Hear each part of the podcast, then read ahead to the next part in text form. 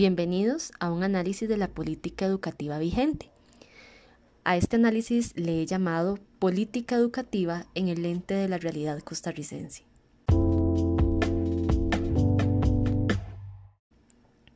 Vamos a analizar la política denominada la persona centro del proceso educativo y sujeto transformador de la sociedad.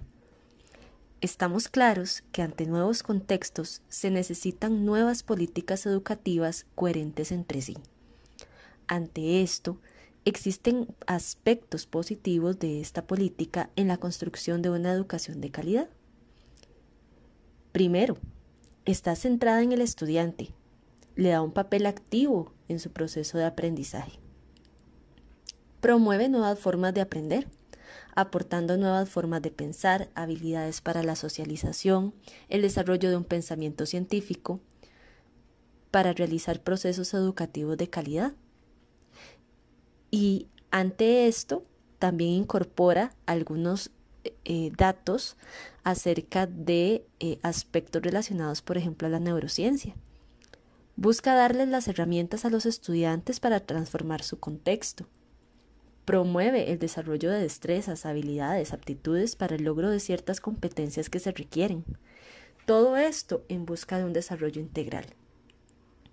Les da relevancia a las necesidades, capacidades, intereses, iniciativas de la persona estudiante, es decir, que es el centro de este aprendizaje. En su discurso toma en cuenta aspectos de multiculturalidad, de igualdad, de inclusión, nos habla de emprendedurismo, de desarrollo sostenible, de ciudadanía digital, entre otros términos, lo cual es importante en la sociedad de hoy en día, son elementos necesarios. Resalta la evaluación como un proceso transformador para la toma de decisiones. Claro, no estamos hablando de una evaluación únicamente del aprendizaje, sino de la importancia como organización y como sistema de darle una relevancia a la evaluación como un proceso transformador para tomar decisiones. Plantea una coordinación para articular acciones del sector educación con otras áreas de, eh, del sistema político, como salud, justicia y paz, deporte, seguridad, entre otros. Y todas estas ideas son muy válidas, son eh, ideales para el contexto que tenemos. Sin embargo, responderán exactamente a la realidad que vivimos día a día en las aulas. No cabe duda de que son ideas revolucionarias, dirigidas a facilitar una educación de calidad. Sin embargo, se vislumbran ciertas inconsistencias entre lo que nos dice acá y lo que en realidad evidenciamos como docentes en las aulas.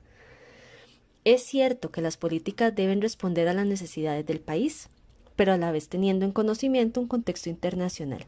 Y no está mal, pero en la política se afirma que se realizó un análisis crítico de cinco países con avance en materia de calidad.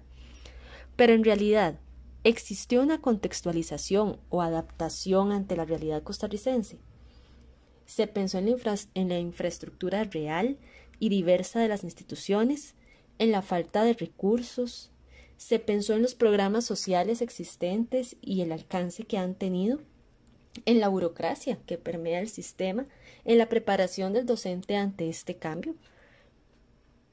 Y el gran tema en tiempos de pandemia, la ciudadanía digital con equidad social, donde no todas las instituciones públicas cuentan con conectividad, y menos si se habla de recursos tecnológicos. O algunas cuentan con uno de estos dos elementos.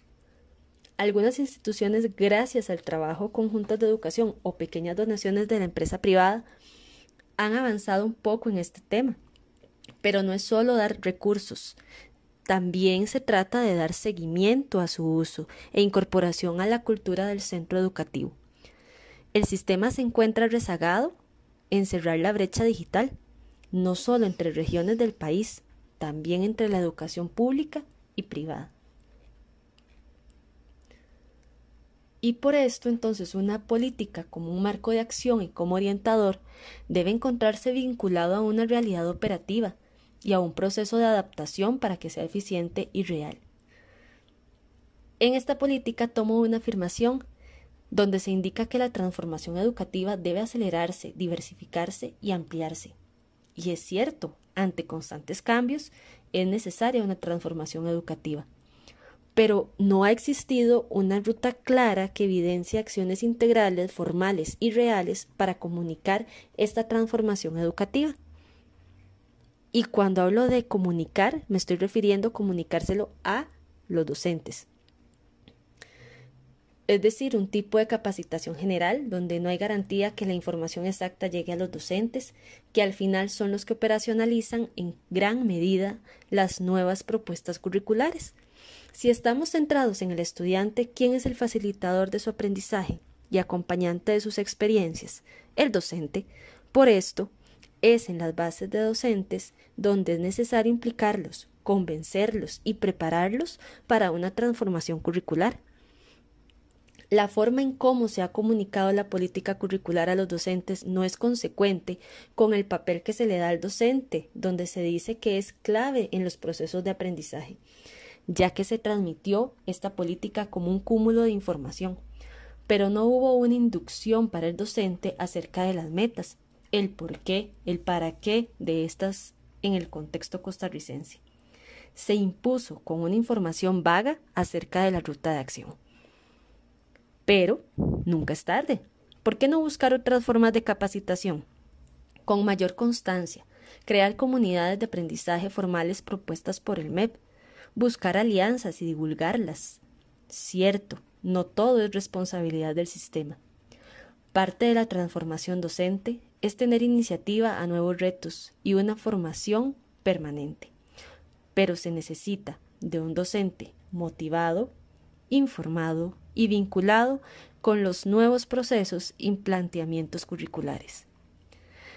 Termino esto compartiendo un pensamiento de Peter Drucker. La planificación a largo plazo no es pensar en decisiones futuras, sino en el futuro de las decisiones presentes.